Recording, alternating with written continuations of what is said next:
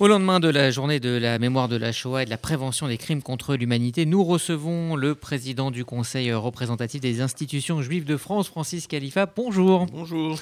Merci d'être avec nous. Également avec nous euh, en studio Stéphanie Dassa, directrice du euh, projet au CRIS spécialisé euh, dans les problématiques mémorielles. Bonjour. Bonjour. Soyez la bienvenue. On va évoquer dans un instant donc, cette journée mondiale et les initiatives hein, menées par le CRIF dans ce cadre. Mais avant, je voulais revenir avec vous, Francis Khalifa, sur l'actualité brûlante. On a appris hier dans la journée euh, que 40 ans après euh, les faits euh, contre cette, donc, cet attentat contre la synagogue de la rue Copernic, et eh bien, la Cour d'appel renvoie aux assises Hassan Diab, le principal et unique suspect. On n'y croyait plus. Quelle est votre réaction? Écoutez, j'ai envie de dire enfin. Enfin, alors une réaction bien évidemment positive, parce que je crois qu'il faut se réjouir de voir que la tôt ou tard, la justice finit par passer. Et je crois que c'est important. C'est important, je crois, pour les victimes et pour les, enfants des victimes parfois, euh, parce que souvent euh, la justice passe aussi et les victimes ont disparu. Mais il, est, bon, il est bon que l'on sache que finalement la justice, un jour, finit par passer. Alors la question qui va se poser maintenant, ça va être la question de pouvoir le voir traduit devant cette cour d'assises, car nous savons que en 2018, il y a deux ans maintenant, lorsque justement euh, euh, il a été... Euh, on n'a pas reconnu sa, culpabilité et que les juges d'instruction n'ont pas suivi le, parquet dans ce domaine, ben, il s'est empressé de quitter la France, puisque le soir même, le soir même, il était déjà dans un avion qui le ramenait au Canada. Je crois que tout le défi maintenant va être de le faire revenir en France, et j'espère que les Canadiens mettront autant d'empressement à le faire rentrer en France qu'ils ont mis pour le faire sortir de France. Alors il faut rappeler hein, que cet attentat, c'était le, finalement le premier attentat qui, euh, visait plutôt des juifs euh, en France depuis la Seconde Guerre mondiale. Ça a été euh, un choc et ça a été malheureusement le, début d'une longue série. Oui, je crois que c'était plus qu'un choc, c'était un traumatisme. C'était un traumatisme parce que, en plus de l'attentat, souvenez-vous, il y a eu cette déclaration de Raymond, Barre qui parlait de ces Français innocents.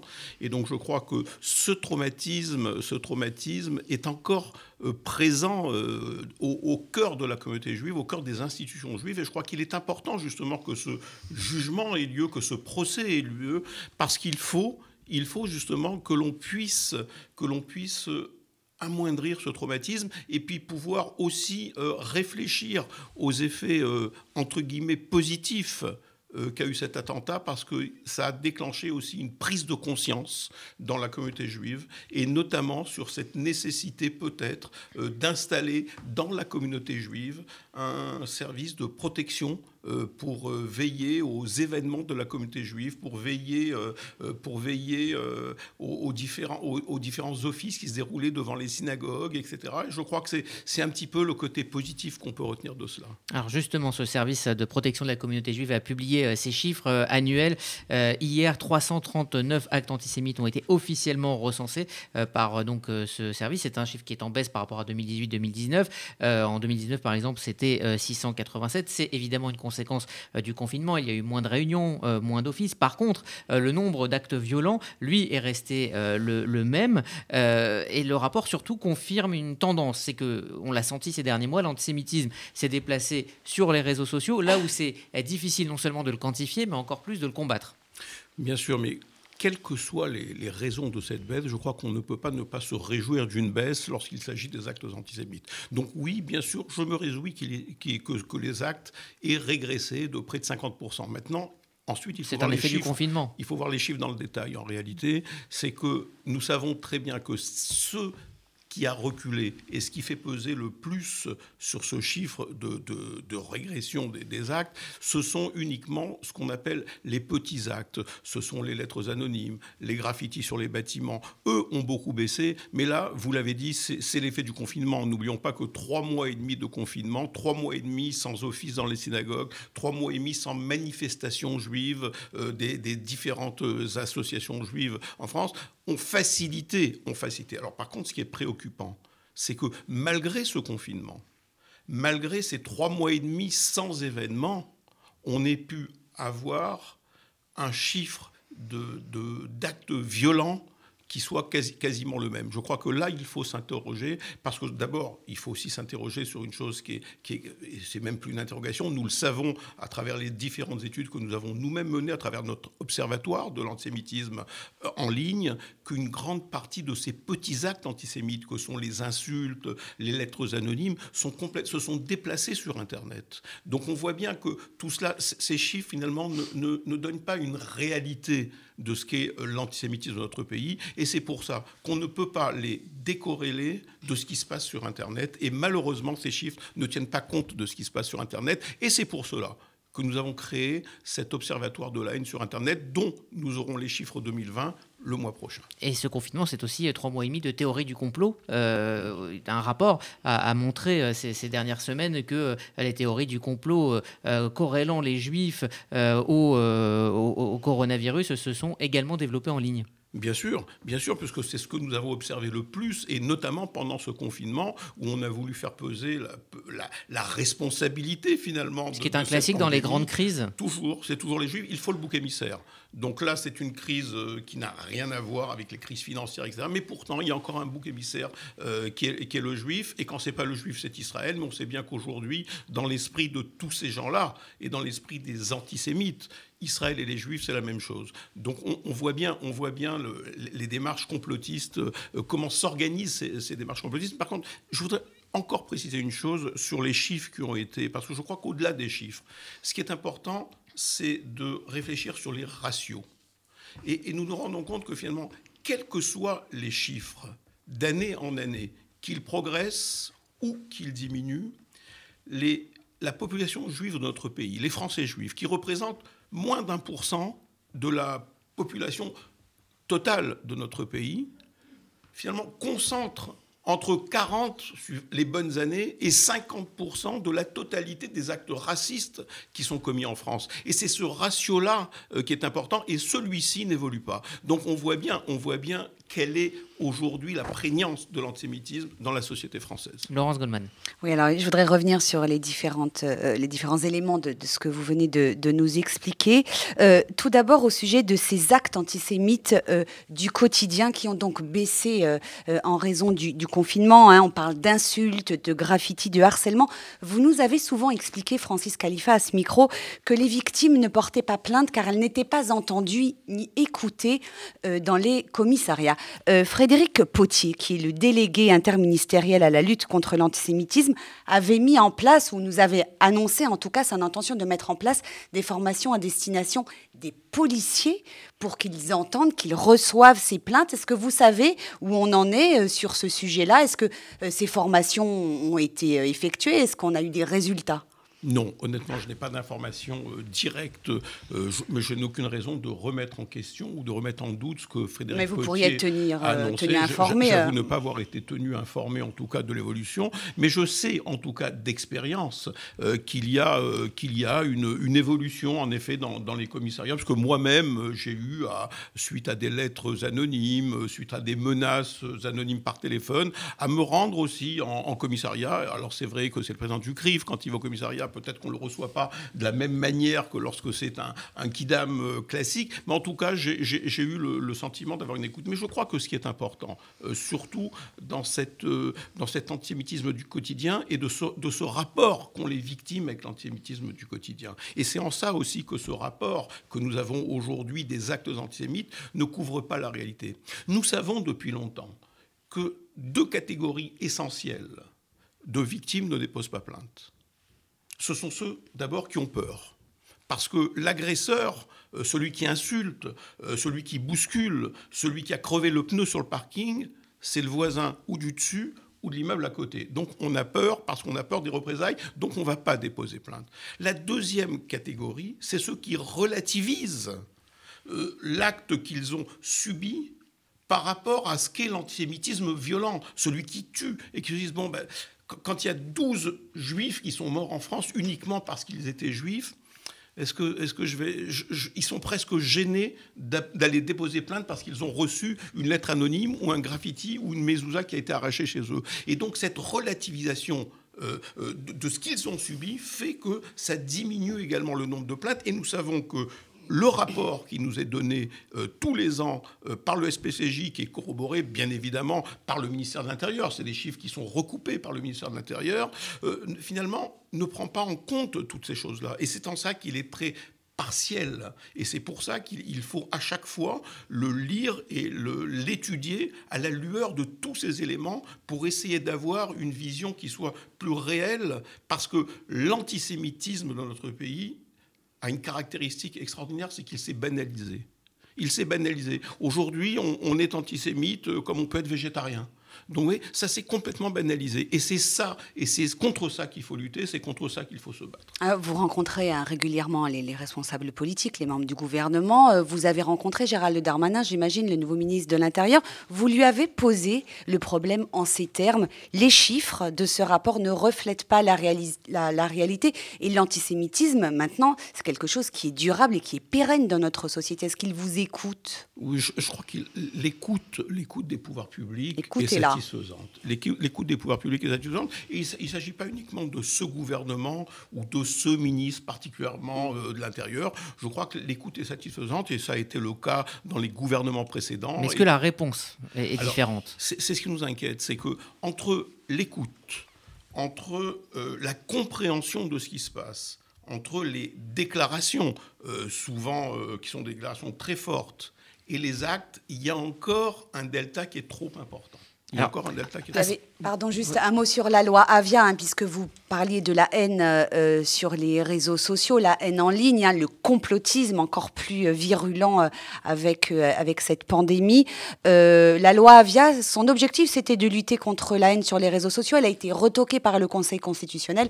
Est-ce que le CRIF a participé à la rédaction de cette loi? Est-ce que vous savez où on en est? Bah, on en est que certains éléments de cette loi vont être repris, ont été repris dans le projet de loi qu'il y a actuellement et qui, qui, qui est discuté à l'Assemblée nationale actuellement euh, sur le qui était au départ euh, intitulé euh, d'un projet contre l'islamisme, qui est aujourd'hui sur les valeurs républicaines, etc. Mais une partie une partie, et notamment la partie sur la haine en ligne, plus spécifiquement sur la responsabilité euh, et la nécessité de, euh, de, retirer les messages de haine euh, très rapidement, normalement doit être reprise dans ce, dans ce projet de loi qui est en discussion. Est-ce que juste, juste la dernière victime en date hein, de cette haine en ligne, c'est cette jeune fille, April Benayoun, la Miss Provence, qui a subi une déferlante de, de postes antisémites pour avoir dit que son père était israélien? Est-ce qu'on sait si les auteurs de ces messages ont été identifiés euh, Est-ce qu'il y a des procédures qui sont en cours?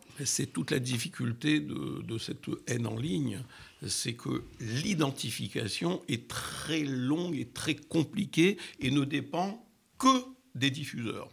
Et c'est pour ça que, que, je ne cesse de demander, et malheureusement, ça ne fera pas partie, ça fera pas partie euh, de, ce qui est discuté actuellement sur projet-là, la levée de l'anonymat il faut lever l'anonymat sur les réseaux sociaux. Alors il ne s'agit pas que les, que les gens, euh, quand je dis lever l'anonymat, ça veut dire avoir, euh, exiger que, les gens puissent, avant d'ouvrir un compte, donner une identité que l'on puisse vérifier. Aujourd'hui, euh, Twitter ou Facebook peut donner l'identité de quelqu'un qui est derrière un compte. Oui, mais ils sont réticents parce que rien ne les oblige. Donc il faut que la, loi change. Donc la loi, bien sûr, la loi doit et la levée de l'anonymat et le fait que, que pour ouvrir un compte sur un réseau social quel qu'il soit, euh, il y a une obligation de justifier de sa véritable identité, facilitera en tout cas cette, cette poursuite de tous ceux qui émettent des, messages de haine sur le net. Alors un dernier mot sur les incidents antisémites, et puis on, parle de, mémoire euh, tout de suite euh, après. c'est cette affaire qui a peut-être marqué un tournant, c'est cette affaire Deliveroo. Là, on n'est pas sur Internet, on est dans la réalité. On le rappelle, hein, ce, livreur qui a refusé à deux reprises donc de livrer des restaurants cachers. la réponse là a été euh, claire, une comparution euh, immédiate. Euh, il a été condamné immédiatement à 4 mois de prison ferme. Est-ce que là, quelque chose est en train de, changer, en tout cas dans la réponse? Manifestement, oui. Manifestement, oui. Je ne cesse de dire que la justice ne remplit pas son rôle et que les, juges, en réalité, ne remplissent pas leur rôle parce que c'est eux, en dernier ressort, qui prononcent les verdicts. En ce cas particulier, oui. Mais là, il y a eu un message politique. Il y a un message fort, en tout cas, qui est envoyé euh, par la justice, et cette condamnation à quatre mois euh, ferme, mais pas uniquement quatre mois ferme, c'est avec mandat de dépôt à l'audience, ce qui fait qu'il passe directement par la case prison. Donc on voit bien, alors que nous savons dans notre pays que des, peines inférieures à deux ans ne sont pas exécutées. ce qui est arrivé est extrêmement rare. Hein. C'est particulièrement rare. Je crois que c'est un message, c'est en tout cas un signe fort qui est envoyé. Ce qu'il faut, c'est que ce ne soit pas un signe unique et que ce soit une nouvelle doctrine euh, qui, qui se mette en place aujourd'hui de sanctionner avec sévérité et avec la tolérance zéro les actes de haine et en particulier les actes antisémites, bien évidemment, euh, puisque nous savons euh, l'importance qu'ils ont dans notre pays, avec la plus grande sévérité. Laurence, on va parler donc euh, avec vous de ce que organisé le CRIF comme événement autour de cette journée mondiale du souvenir de la Shoah. C'était donc hier. Oui, avec Stéphanie Dassa, vous êtes en charge de la commission du souvenir au CRIF. Nous commémorons donc cette semaine le 76e anniversaire de la libération du camp d'Auschwitz. C'était le 27 janvier 1945. Euh, rappelez-nous en quoi cette date euh, est symbolique et pour quelles raisons elle a été choisie?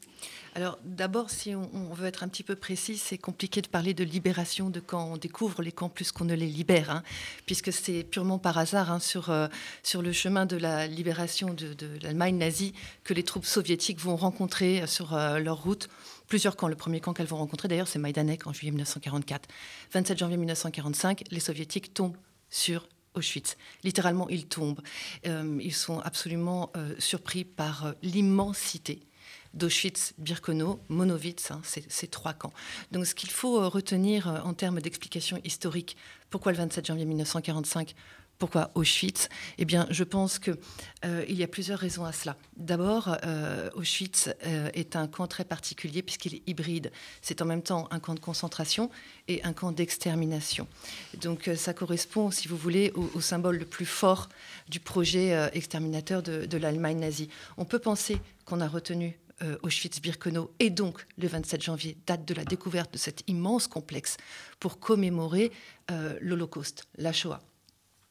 Euh, les infrastructures génocidaires ont été détruites hein, quand les Russes arrivent dans le camp. Néanmoins, comme le dit l'historienne française Annette Viviorca, Auschwitz est devenu une métonymie. Pourquoi? Puisque tous les autres centres d'assassinat ont été démantelés dès 1943. Treblinka, Belzec, Sobibor. Donc il n'y a plus de centre d'assassinat visible concrètement. Voilà. Donc je pense que ça peut être un, des phénomènes d'explication. Vous avez d'un côté ce processus d'extermination et de l'autre côté ce processus concentrationnaire. Euh, Stéphanie Dessa, le CRIF ainsi que euh, les principales institutions de la communauté juive sont très impliquées euh, dans la commémoration, la célébration de, cet événement. il y a notamment cette opération We Remember. C'est une immense, une vaste opération de communication autour de quoi? La mémoire, la transmission, hmm. c'est quoi précisément? We Remember We Remember, c'est un projet qui est assez original et qui a pris beaucoup d'ampleur. D'abord, euh, au tout début, il était tout à fait concentré sur euh, le digital et ensuite, plusieurs projets se sont développés autour de cela. We Remember, c'est au final, s'approprier, entre guillemets, l'événement avec des outils qui sont euh, tout à fait modernes et technologiques. Donc, il s'agit de faire quelque chose de tout à fait simple, c'est-à-dire de vous prendre en photo avec une petite pancarte We Remember et de diffuser ça sur vos réseaux. On sait le goût aujourd'hui, n'est-ce pas, un petit peu narcissique hein, de nos sociétés pour euh, la photographie et le selfie. Donc on peut penser aussi que ce sont des choses qui, fonctionnent bien, puisque les gens peuvent, euh, si vous voulez, au-delà de, euh, de, projets qui sont peut-être un peu plus éthérés, un peu plus intellectuels, un peu plus complexes, à s'approprier quelque chose de tout à fait simple qui peut s'adresser à n'importe qui, n'importe lequel d'entre nous. Et, finalement, ça fonctionne très très bien. Ce projet a été initié par le Congrès juif mondial et j'avoue que c'est un véritable succès. Est-ce qu'il y a euh, l'idée aussi de, concerner au-delà de la communauté juive? Je vous pose la question à, tous les deux. Euh, c'est vrai que euh, un, des, un des enjeux aujourd'hui, c'est que la mémoire de la Shoah ne soit pas que l'affaire des communautés juives du monde. C'est le but. C'est le but. Hein. On voudrait que l'enseignement de, la Shoah, finalement, tende tendent à l'universel. Et je pense, pour avoir écouté euh, la conversation qui a été euh, menée par Marie-Sara Séberger avec euh, Karel Fracapan mardi soir dernier, quant au travail que réalise l'UNESCO dans le monde entier pour l'enseignement des génocides et en particulier celui de la Shoah, j'ai pu constater qu'effectivement les cinq continents étaient largement concernés.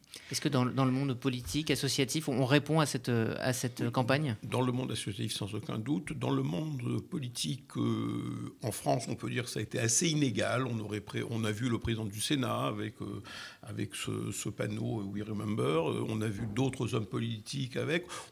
On, fera l'an prochain, on essaiera de, le généraliser au, sommet de l'État. On va essayer de voir si on peut, au sommet de l'État, justement, avoir aussi cette mobilisation. Euh, parce que We Remember, c'est euh, avant tout euh, dire que l'on n'oublie pas. Et je crois que c'est ce qui est important. Je crois qu'il ne faut pas oublier parce que c'est de l'oubli, c'est par l'oubli que l'on crée le recommencement. Donc c'est ne pas oublier. Se souvenir, c'est surtout ne pas oublier. Et ne pas oublier, c'est aussi mettre en place les outils pour ne pas oublier. Parce qu'il ne, s'agit pas uniquement de revendiquer ou de poser avec une photo. Je crois que c'est un engagement que l'on prend. Lorsque l'on prend l'engagement de poser avec ce panneau devant nous pour dire We remember, ça veut dire on n'oublie pas ce qui s'est passé et nous allons tout faire pour que ce ne puisse plus se reproduire. et je crois que c'est ça qui est important. Ça passe par, par l'enseignement, Laurence. Oui, et, euh, je lisais tout à l'heure sur la page du ministère de l'Éducation nationale qu'il invitait à l'occasion de cette journée du 27 janvier les enseignants à engager une réflexion avec leurs élèves sur la Shoah et les génocides reconnus. Est-ce que euh, vous savez si ça a eu lieu hier dans les collèges et les lycées de France? Les enseignants ont parlé de la Shoah alors qu'on sait que dans certains établissements scolaires, il n'est plus possible aujourd'hui de parler même de la Shoah ou des Juifs ou de laïcité. J'avais envie de vous dire, ceux qui ont pu on en sûrement parlé, puisque la consigne, euh, la, consigne du ministre était d'en mm. parler. Donc je pense que, mais euh, vous le savez, et ça fait partie aussi des difficultés aujourd'hui, c'est qu'il est des endroits malheureusement où euh, les enseignants se censurent eux-mêmes c'est que pendant un moment, ils étaient censurés par leurs élèves, et aujourd'hui, ils se censurent eux-mêmes pour ne pas créer de remous dans la classe. Et quand on dit oui, remember, oui, nous nous souvenons, ça veut dire aussi on va lutter contre ça. On va faire que l'on puisse enseigner la Shoah dans toutes les classes, quel que soit l'endroit où, où, ces professeurs enseignent. Et c'est ça qui est important, et c'est ce que nous attendons euh, justement euh, de notre gouvernement, ce que nous attendons du ministre de l'Éducation nationale. Et je dois dire qu'il met en place, il met en place beaucoup de choses. Je crois que c'est important et ça va, ça va contribuer aussi à, lutter euh, contre l'antisémitisme, tout ce qui est mis en place aujourd'hui. Donc c'est important. parmi les expériences, parmi les initiatives prises par le CRIF au nom de cette mémoire, il y a cette expérience tout à fait intéressante que vous avez menée avec le mémorial de la Shoah dans une classe de Livry-Gargan. C'est forme, c'est sous la forme d'un atelier Être un enfant juif en Seine-Saint-Denis pendant la Shoah. Euh, ce sont des élèves de quel âge, de quelle classe qui ont participé, euh, Stéphanie Dassa il, me semble que ça devait être des élèves euh, de troisième, si j'ai Mais c'est au programme hein, de troisième. Oui, c'est ça, absolument. Alors c'était un projet qui était tout à fait original et satisfaisant. C'était une année non Covid, hein, sinon on aurait pu peut-être le recommencer. En 2020, Exactement, cette année. Ça consiste en quoi? Ça consiste à faire venir des enfants de Seine-Saint-Denis pour euh, faire une étude sur des juifs déportés de Seine-Saint-Denis. Donc ça, c'est aussi un, si vous voulez, des, euh, des paramètres de la pédagogie actuelle. Pour mieux faire passer l'enseignement de la Shoah, il est un peu plus aisé parfois de se diriger vers un, processus d'identification qui fait que l'élève puisse euh, se sentir solidaire d'un destin d'une personne qui a vécu dans le même quartier ou dans la même ville, quelqu'un qu'il aurait pu rencontrer, qui aurait eu certainement trois fois son âge à l'heure actuelle, mais néanmoins. Et ça, ce sont des choses qui fonctionnent assez bien. Je lisais d'ailleurs un article dans Le Monde euh, avant-hier sur un professeur de Seine-Saint-Denis qui a réalisé un projet à peu près similaire autour du convoi 77. C'est-à-dire qu'il a fait avec ses élèves, euh, étudier les destins de euh, certains déportés de ce fameux convoi 77 et les faire enquêter sur la vie de ces personnes-là. Euh, les élèves se sont sentis très impliqués et très investis dans cette, dans cette recherche. certains se sont sentis complètement transformés à l'issue de ça. C'est toute la complexité de l'enseignement de la Shoah. Parfois, comme le disait Laurence, il y a, d'énormes difficultés à aborder le sujet dans une classe et puis il suffit que la pédagogie soit adaptée à l'élève pour que finalement l'enseignement passe. Eh bien, ça sera le mot de la fin. Nous arrivons euh, à la fin de cette demi-heure de discussion. On se retrouvera, Francis Khalifa, euh, tous les mois euh, pour faire un point ensemble sur bah, l'actualité du CRIF et l'actualité en général. Merci Stéphanie Dassa pour être venue. Merci à vous aussi, Laurence Goldman.